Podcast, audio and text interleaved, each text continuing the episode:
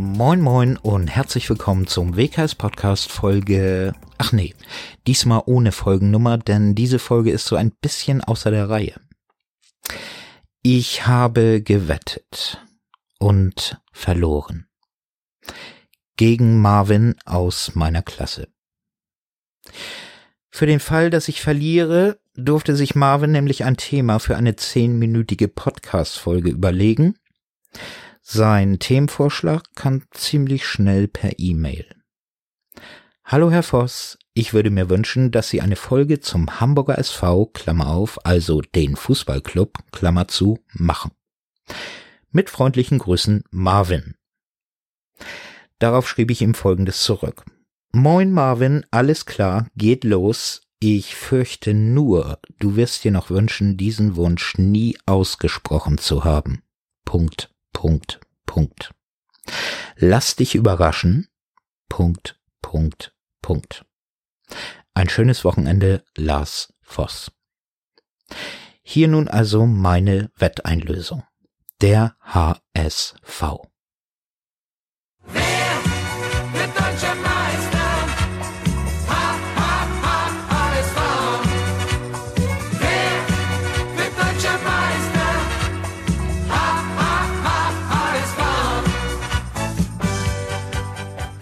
Ich habe ja mittlerweile mit Fußball so gar nichts mehr richtig am Hut. Klar, die EM und WM Tipprunden im Lehrerkollegium mache ich mit und schaue mir dann auch Spiele der Nationalmannschaft an, finde ich auch gut, aber ansonsten bin ich raus, ganz ehrlich. Das war nicht immer so. Ich habe als Kind und Jugendlicher richtig gern gebolzt, will ich es mal nennen. Am Wochenende auf dem Campingplatz stundenlang und das war toll. Fan war ich natürlich auch, unter anderem auch HSV-Fan. Das war so um na, 1980 bis 83, 84, glaube ich. Und natürlich erinnere ich mich an das Bundesligaspiel der 19. Bundesliga-Saison 1981, 82. 29. Spieltag vor 78.000 Zuschauern im Münchner Olympiastadion zwischen Bayern München und dem HSV. Es war der 24.04.1982, mein 14. Geburtstag, der zu einer Vorentscheidung im Kampf um die Meisterschaft führte. Das Spiel der Spiele wurde es. Der HSV gewann mit 4 zu 3 gegen die Bayern und am Ende der Saison wurde der HSV deutscher Meister zum zweiten Mal seit Einführung der Bundesliga. Die Mannschaft damals mit Manny Kals und seinen berühmten Bananenflanken auf Horst Rubesch, der immer den Kopf hinhielt, Jimmy Hartwig, Felix Magath, Uli Stein im Tor und natürlich Franz Beckenbauer. So, so viel zu meinem damaligen Verhältnis zum HSV. Und heute? Wie gesagt, Fußball spielt eine eher unbedeutende Rolle in meinem Leben, aber ich soll ja zehn Minuten rund um den HSV füllen. Da mal los. Ich habe mich mal schlau gemacht im Internet und ein wenig recherchiert. Zwei Experten habe ich auch noch befragt, also bin ich, glaube ich, recht gut vorbereitet. Ich wollte dann mal in der Wikipedia nach Fakten suchen und bin dann aber auf so einer ähnlichen Seite gelandet. Stupidedia hieß die. Egal, da gab es auch was zum HSV, also kein Problem. Und Hauptsache IA hinten, habe ich mir gedacht. Da habe ich Folgendes gefunden. Ich lese mal vor.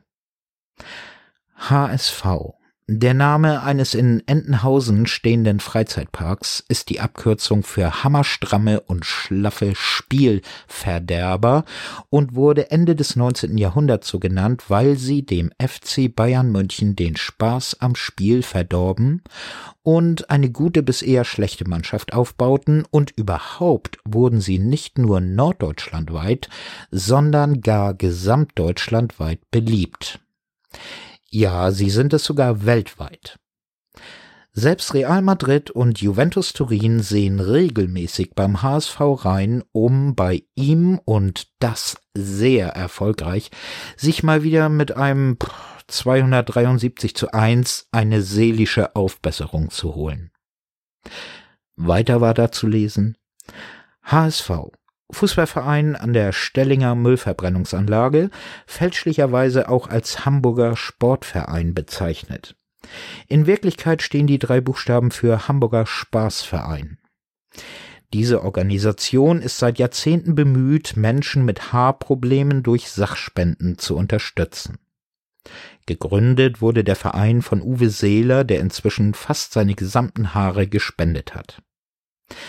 Der Vereinsgründer Uwe Seeler wird in Hamburg auch gern als Euch Uwe bezeichnet, um auszudrücken, dass man sich nicht mit diesem haarlosen Gnom identifiziert.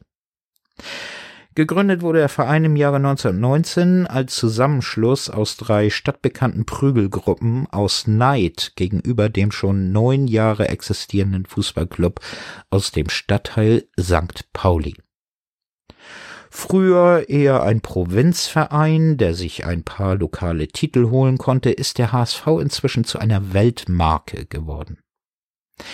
Diese Saison konnte der HSV zum zweiten Mal in Folge sich den Titel des Relegationsmeisters sichern, was vorher noch keiner Mannschaft gelungen ist. In beiden Jahren hatten die Gegner, dank des Schiedsrichters nicht den Hauch einer Chance, den auftrumpfenden Hamburgern Paroli zu bieten, obwohl diese klangvolle Namen wie Fürth oder Karlsruhe trugen. Das geringe Budget am Anfang der Saison konnte man mit einer klugen Transferpolitik mehr als wettmachen. Kostengünstige Spieler wie Holtby oder Van der Vaart blühten im neuen Trikot endlich auf und zeigten, warum sie geholt wurden. Die reichen Werk- bzw. Mäzenclubs Karlsruhe und Fürth zeigten dagegen, wie man viel Geld in den Sand setzen kann. Nochmal wollten sie den Titel aber nicht verteidigen, denn sie fühlten sich zu höheren berufen. Diese Saison soll endlich der Gewinn der Champions League folgen. Wenn man die bisherige Arbeit fortsetzt, ein sicherlich realistisches Ziel. Viele begeisterte Fans aus allen Dörfern oder Kuhkäffern rund um Hamburg sind bekannt für ihren überragenden Support.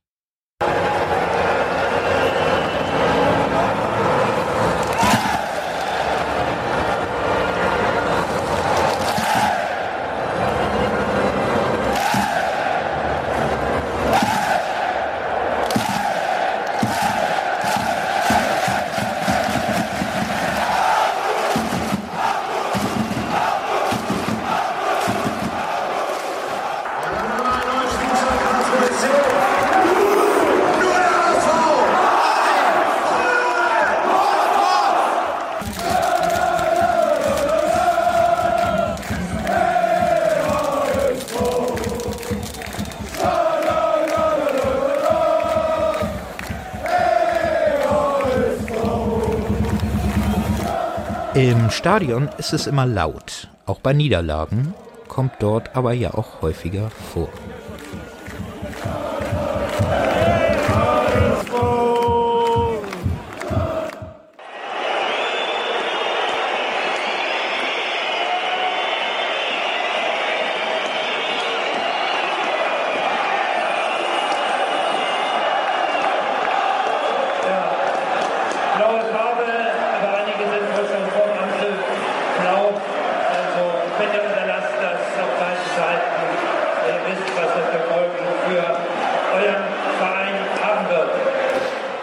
Der HSV war vor langer Zeit auch mal deutscher Meister.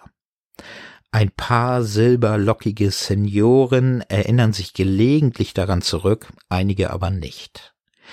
Alle anderen Fans trösten sich über die Tatsache, dass der HSV die graue Maus der Bundesliga ist und seit Jahren keinen richtigen Erfolg vorweisen kann, mit dem wohltuenden Fakt hinweg, dass der HSV seit Ewigkeiten, um genau zu sein, zum Zeitpunkt dieser Aufnahme seit 54 Jahren, 148 Tagen, einer Stunde, 32 Minuten und 52, 53, 54, 55, 56 Sekunden in der ersten Bundesliga spielt und versuchen allen anderen glaubhaft zu machen, dass dies auch weiterhin so bleibt. Inzwischen haben Experten da aber etwas andere Meinungen und äh, Theorien entwickelt. Weiß ich nicht, äh, was die vorhaben und äh, eigentlich ist mir auch relativ egal. Ist okay, wenn äh, ein bisschen was erzählt wird. Ich habe es ja gerade vorhin gesagt, lass uns nach dem Spiel sprechen. Grundsätzlich mal gehe ich so durchs Leben, dass immer das Glas eher halb voll ist wie halb leer. Und wir natürlich in Lösungen denken und nicht in Problemen. Aber dass uns die Situation insgesamt natürlich nicht gefällt, also wo wir jetzt stehen, ja, dass wir zu wenig Punkte gemacht haben, ist doch keine Frage. Aber natürlich musst du auch in die Realität schauen und vor der Saison war uns klar, dass diese Saison wieder eine unglaublich schwierige äh, Saison wird, wo es um den Klassenkampf geht. Und das ist jetzt leider eingetreten wieder und ist wieder so, aber das ist nicht erst seit heute so, sondern schon vom ersten Spieltag an. Und deswegen ähm, äh, hat sich die Situation nicht gravierend verändert jetzt. Im Moment sage ich noch gar nichts dazu. Ja, und das sind, das sind für mich Kapitalfehler, die damit enden, so wie Jörg auch sagt, die, der HSV wird absteigen, da, da, da, da wird kein Weg drum rumführen. Also vielleicht, vielleicht ist für den HSV auch ganz gut mal, dass die, dass die mal runtergehen, äh, dass die, dass die wirklich mal äh, ganz neu anfangen können, ganz neu. Im Moment sage ich noch gar nichts dazu. Es ist tatsächlich so, dass, dass man sich so ein wenig damit arrangiert im Umfeld auch. Also gestern war es ja auch so, dass man dann schon nach dem 0-3 unten die ersten Sperrgitter um die Autos der Profis aufgebaut hatte, weil man da wieder befürchtete, dass irgendwelche Aufläufe von, von Fanmassen stattfänden und äh, die blieben komplett aus. Also die Fans haben sich damit auch schon abgefunden und haben man stattdessen lieber mit den Dortmund-Fans ein bisschen gefeiert und natürlich Uwe Seeler gefeiert. Also mehr Mitleid schon, oder? Ja, das ist, das ist so ein bisschen Häme am Ende schon. Das ist so, dass, sich selbst das Ganze ein bisschen leicht machen und versuchen, das Ganze mit Humor zu nehmen. Und es kann ja nicht nicht so schwer sein, denn fest steht, das Runde muss ins Eckige und ein Spiel dauert 90 Minuten.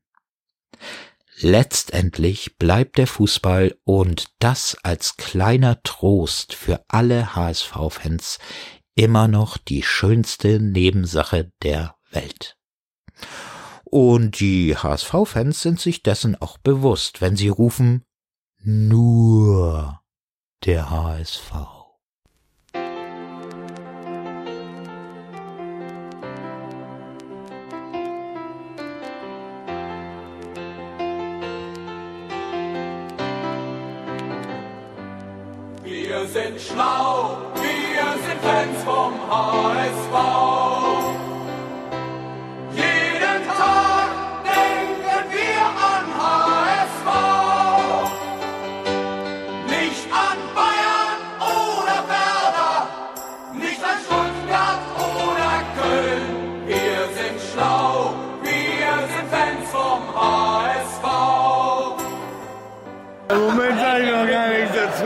So, Marvin. Hiermit betrachte ich meine Wette als eingelöst. Es hat mir durchaus Spaß gemacht, diese Folge zu produzieren.